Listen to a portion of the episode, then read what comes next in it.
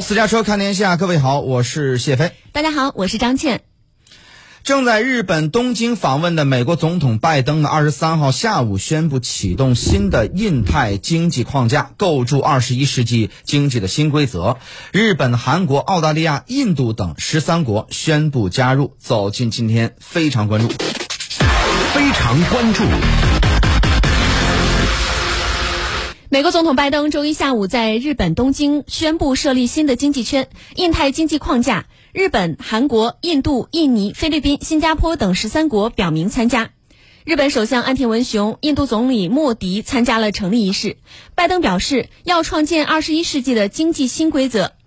表明加入印太经济框架，十三国的经济规模相当于全球 GDP 的百分之四十。各方发表声明表示，这一经济框架的目的是为了促进印太经济合作，有益于和平与繁荣，推动各国经济强有力的发展。印太经济框架将推动四个主要领域的内容，包括数码等贸易，加强半导体等供应链管理，去碳化等清洁能源基础设施，税与反贪污。今后将确立阁僚级的磋商日程。但是，印太经济框架将不会包括降低关税，参与这一框架也无法增加对美国出口。外界认为，正式启动谈判仍需要时间。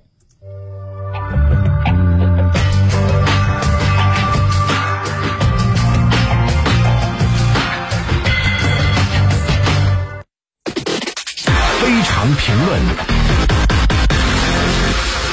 好，走进今天的非常评论。谢飞，我们关注到，其实，在去年十月份的时候，拜登就在东亚系列峰会宣布要启动印太经济框架。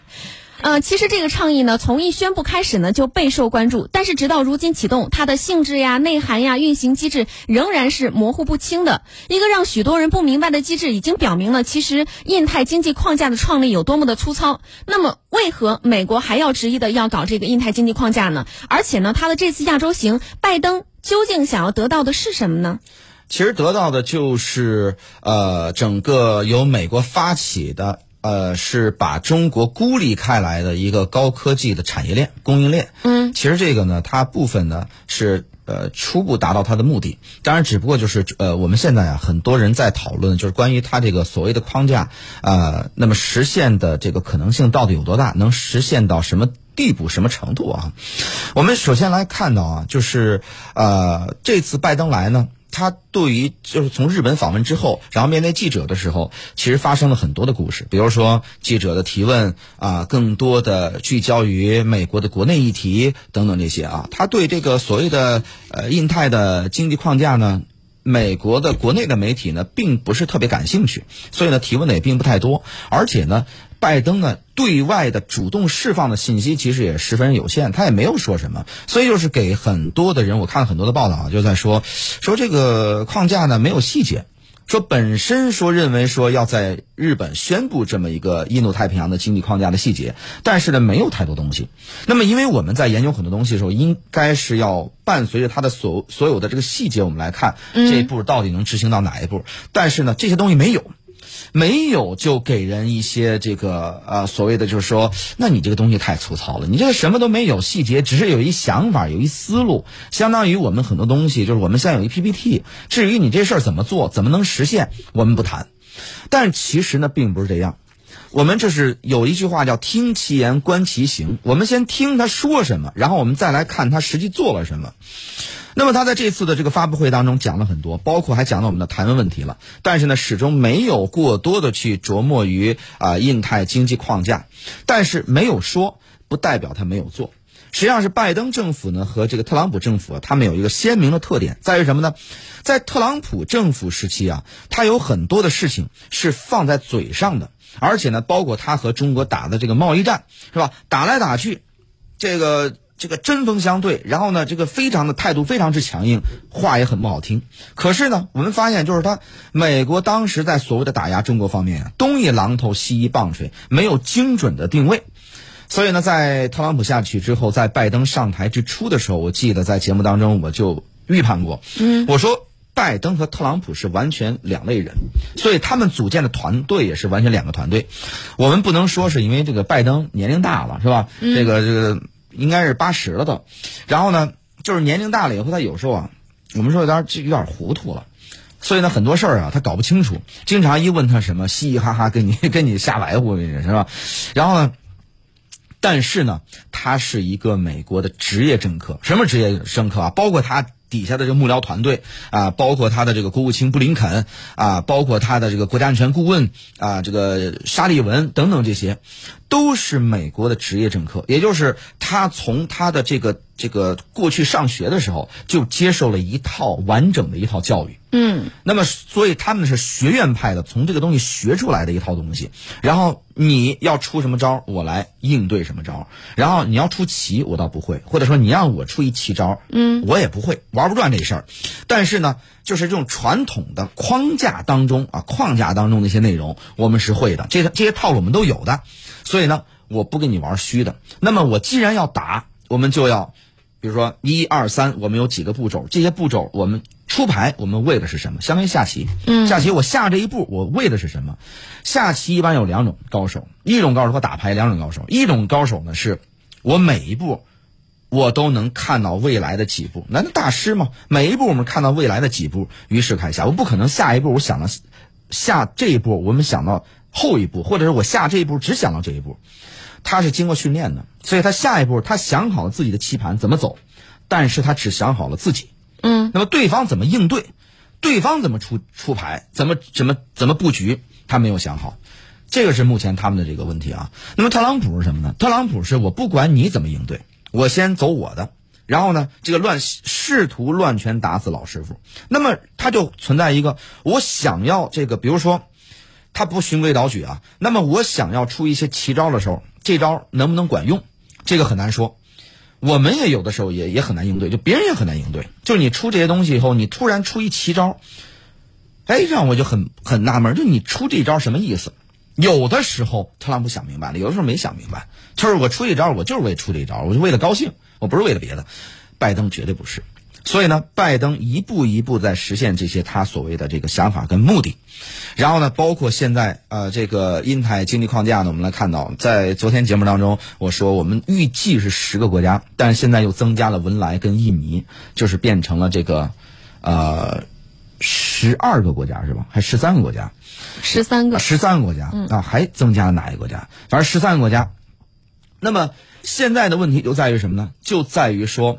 这个成立之后，它目前基本上，它把呃这个从产业链，就产业链、供应链，然后到这个半导体的这个生产，包括它的这个科技的创新，这些东西全拿到手上。我们说新的一轮科技革命到来，就是谁拥有科技，谁拥有未来，这个是一定的。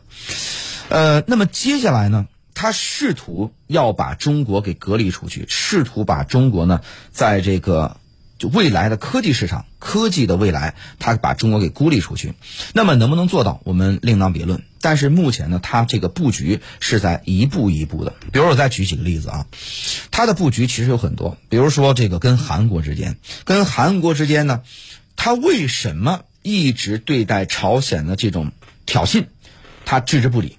嗯，实际上他也有意，因为我们看现在他对待乌克兰的事情啊。我们有所联想，比如在面对乌克兰的问题的时候，这个他不出兵，但是呢，他不会给这个俄罗斯以任何的妥协。也就是说，我们能明眼的看到，在俄乌冲突的初期，就是还没有实质实质冲突的时候，有这个开打的风险的时候，美国并没有采取一种降温的态势，而是一直不断的这个激怒跟这个啊这个加火加油，在这种时候呢。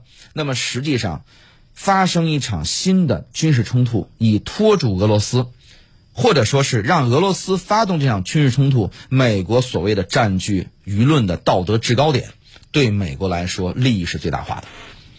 那么这就接下来对俄罗斯进行各种的这个围堵和制裁，是长久以来想做的，但是在过去呢没有理由，也没有动力使得别的国家跟着他一块去做，但是现在呢终于有理由和动力了。那么，这个半岛问题也是这样。实际上，我们明明白啊，在这个韩国部署萨德导弹，到底它直指是谁？当然，我们说啊，这个韩国有它的这个安全诉求，比如说，尤其是当啊、朝鲜半岛不太平的时候，韩国一定是紧张的，因为明眼人能看到，就是因为朝韩之间的距离太近了，所以这个随时有可能，尤其在朝鲜这一方啊，一直在有各种的这种啊这个啊弹道导弹试验的情况之下，韩国始终是有一根安全的弦在紧绷。那么在这个时候，如果半岛局势降温，就像特朗普时期是吧？如果半岛局势降温的话，那么对于美国来说，它并不符合它的利益。所以在这个时候，他希望什么呢？借助于你朝鲜明知道朝鲜的各种试射弹道导弹是希望引起我的注意，引起我的注意以后呢，我们之间能不能谈一个和平呢？但是美国对他置之不理。其实你跟他谈一谈，哪怕开一些空头支票，就相当于美俄罗斯当时说了，说你一直北约在东扩，我的诉求就是你不能东扩，我们之间能不能谈一谈？你给我一个这个这个承诺。口头承诺也。但是美、不不是口头承诺啊，那肯定是要给一个承诺的。但是美国不愿意。实际上，你我们之间签署一个所谓的这个条约，这个条约能起多大作用呢？我们知道起不了多大作用。但是美国始终不愿意给这个承诺。那么问题就在于这儿，给朝鲜也是同样如此。我们谈一谈嘛。但是也不愿意跟朝鲜谈，为什么呢？就是不谈，然后让你在不断的进行一些这个拱火，然后这个对这个导弹的试射，我才能在韩国有更多的部署，而且是理所应当的、顺理成章、顺水推舟的事儿。所以在这个时候呢，你看这次这个他到韩国访问以后，跟尹锡悦谈完以后，双方首脑同意今后加大联合军演的这个规模，必要时在韩国部署更多的美国的武器。明知道之前因为萨德的问题，中韩之间的关系陷入低谷，而萨德之前我们跟这个朴槿惠啊，这个关系处得非常之，就中韩之间绝对的蜜月期。但是因为萨德陷入低谷，可是呢，目前这个可能性又上升了。这就是我们看到的这个不远的未来，是吧？这就是这个韩国所希望，呃，美国所希望做到的事情。接下来还有什么？啊，当然，萨德问题，韩国部署萨德以后，第一，使得中韩关系彻底跌入低谷；第二个，这个，呃，部署萨德，我们也知道，其实它目标是直指中国，相当于在我们的家门口部署了这个武器。那么另外呢，还有什么呢？就是关于在这个台海问题上，我们稍后啊跟台海问题这个详细再讨论一下，等等这些议题，其实都类比于美国在俄乌冲突的时候，我不派一兵一卒，但是我有如此多的部署，我得到了我想要的内容和答案，就能看得出来，其实拜登政府，别看拜登啊，有的时候这个年龄大了，很多问题就是有点看起来有点举动有点荒唐，比如说。别人一问什么答不上来，嘿嘿嘿嘿嘿傻笑啊，然后一问他什么，这这这说不清楚，是吧？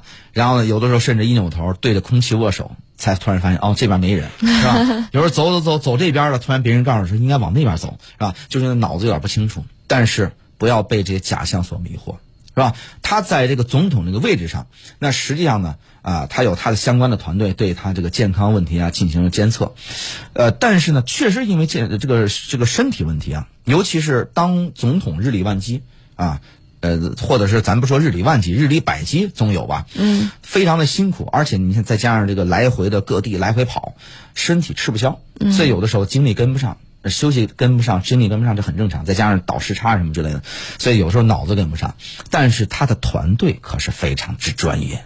然后制定的政策和问题非常之精准，所以大家不要小看。还是昨天那句话，我们战略上藐视，但是战术上重视。美国现在已经把这事儿啊拱到我们的家门口了，就是制定的印太的经济框架，现在是十三国参与啊。我看到这个新闻上也说了嘛，就是经济体量相当于全球的 GDP 的百分之四十，这个还只是东部，还没有算西部呢。西部那边是以欧盟为主体的这么一个它的这个框架当中。欧盟、北约为主体嘛，这个框架当中又占据了很多。欧盟虽然说它的整个的，你现在欧洲这些国家说实话绑一块儿，它的体量也下降了，也不也不大行了。嗯。但是它绑到一起，它作为一个欧盟一个政治体来来谈的话，它就算是世界的，你不能说世界一极啊，但是世界一个重要力量。何况现在美国通过俄乌的冲突的问题，把欧盟紧紧的跟美国绑在一起。这个非常重要，再加上美国在这个北美有它自己的北美自贸区，那么未来的趋势以及中国如何应对呢？我给大家提一个问题啊，就在于哪儿呢？就在于首先第一个，我记得在一九年的时候，现在的问题有很多是二零年因为整个的疫情所塑造和结果导向，使得今天出现很多问题。所以一些问题呢，我们是因为二零年所产生的一些问题啊，但是有相当多的问题，并不是二零年之后才产生的，而是一九年就已经有了。就比如说。美国对我们的经济制裁是吧？我们的中美贸易战的问题是吧？我们跟美国的关系在逐渐这个转向恶化，以及他们我们之间的这个在科技领域的一些，就是他们针对我们的这个中兴、华为，你就明白了为什么揪着华为不放，为什么要打压中兴。其实从那个时候，我们当时的所有的很多思路都认为说，他是想借打促谈。跟你谈出一个什么东西，以及他就是想在芯片上面难为难为我们，但其实没有这么简单，嗯，没有这么简单。所以呢，就是说，这个我们能看出来，现在很多问题，一部分是二零年之后产生的，因为疫情；一部分是二零年前已经有的长尾效应。呃，那么呢，我记得在一九年的时候，包括我的那个媒体人谢飞的这个微信公众号啊，嗯，啊，然后呢，以及我在那个节目里边。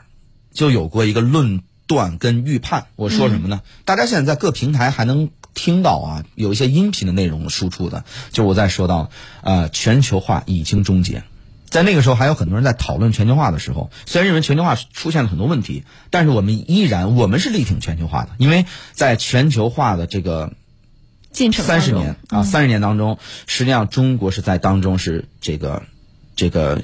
这个享受了红利的，嗯，是吧？尤其是尤其是这个，我们说全球化的方兴未艾，全球化最鼎盛的时间是三十年的时间嘛。然后呢，那么我们是实际上是从零一年加入这个世贸组织以后，享受全球化的这个红利，我们是得到了快速增长，所以我们是拥护拥抱全球化的。但是目前我就说，一个是一九年那个时候已经产生的，还有一些是零零年因为疫情所导致的一些。啊，种种问题，全球化已经终结，已经宣告寿终正寝。那么，在当然，如果说更严谨一些的话，应该叫全球化即将终结。在这种情况之下，啊，包括前一段时间有一个论坛啊，这个国际论，哎，对，这是那个呃，达沃斯。这次的达沃斯论坛，达沃斯论坛时隔了几年以后，终于搞线下的这个啊这个论坛了。然后在达沃斯线下讨论的时候，在场的我们几个不是他们几个哈，没我什么事儿啊。他们几个坐一块儿是吧？然后讨论，就是有这个企业家，有的政府首脑，专管经济方面的哈，在一块儿讨论，就提出一个，说。这个你看，过去还是预判，一九年我是预判，但现在已经成为事实。他们就他们说的，不是我说的。这个好多听节目人不要怪罪我啊。他们说的，说在目前这个全球化即将破产的情况之下，接下来各国用怎样的手段去应对？区域全球化是一个手段吗？一九年的时候，我也提出一个，这个全球化寿终正寝之后，可能代替的是区域全球化，比如说。我们的这个呃，这个 CPTPP 是吧？包括 RCEP 是吧？我们主导 RCEP 是吧？这个这些就是算是区域全球化。然后呢，还有包括这个我们曾经跟这个日韩，我们东亚东亚三国要搞的这个东亚自贸区，这个也叫区域全球化。包括东盟他们在内也是区域全球化。还有呢，这个我们呢跟东盟要谈的十加三。就是如果是能够这个啊达成的话，也是区域全球化。还有欧盟之间当然也是啊，还有美国在这个啊北美自贸区，他们也是。就是因为现在疫情的原因，比如说我们在美国做做生做生意打交道，我们要飞美国，美国要飞过来，就是从物理上来说，这个难度现在变得非常非常之大。嗯啊，再加上因为疫情嘛，就大家隔断，在这种情况之下呢。我们需要寻求的就是什么呢？需要替代，替代市场、替代品。那么，所以呢，变成了区域全球化，可能是未来的一个方向。也就是说，找距离关系比较近的，重组这个就是替代过去的整个的产业链，重组产业链是现在所有的国家都在做的一件事情。那么，谁重组的？第一，速度最快；第二，最可靠；第三呢是这个重组的产业链更完善。嗯，更科学、更完善，谁就赢得未来。所谓的更科学、更完善，就是在未来，比如说，比如说，你科技产业，你日本很很很厉害。是吧？你生产加工，你比如说这个啊，越南很厉害，你什么什么你很厉害。那么我跟你几方做生意，嗯，你在全球哪一个方向都可以。但在未来呢，因为各种各样的原因，比如说你的安全的原因、你的疫情的原因、隔离的原因，那么使得呢，我们必须就近来组织。那就近来组织还还涉还有一个问题呢，就近来组织周围有没有相关的资源，这也很重要。嗯，你需要科技，你需要半导体，你需要生产加工制造。如果你周围没有怎么办？本来我们这个亚洲这方面，为什么我们说东升西降？就是未来我们其实看到了，在整个的亚洲方面啊，东方实际上是未来发展的很大的潜力。无论是你的科技、科技制造、你的创新啊，这个创意，包括你的这个生产加工。都都很那个什么，但是呢，由于现在美国搞了这一出以后呢，现在产生了个新的问题，就是我们怎么能够吃到东方的这个未来东升西降的红利？这个给我们提出一个，在未来全球化逐渐的这个萎缩的情况下，我们接下来如何去自处也好，如何去这个破局也好，这个提出了一个新的一个一个议题吧。呃，未来节目我觉得需要。再找几期节目，然后我们跟大家好好再聊一聊相关关于全球化的一个议题。嗯，好，感谢谢飞的点评和分析。当然，刚刚我们是从这个亚太经济框架聊到了这个全球化以及区域全球化。其实，按照彭博社报道的相关说法呢，很多亚洲官员对于印太经济框架呢都不太明白，因为它的性质、内涵和运行机制呢都是模糊不清的。那一个试图只实现美国战略目标而不强调共同利益的多边经济框架呢，热闹呀，恐怕也只是一时的。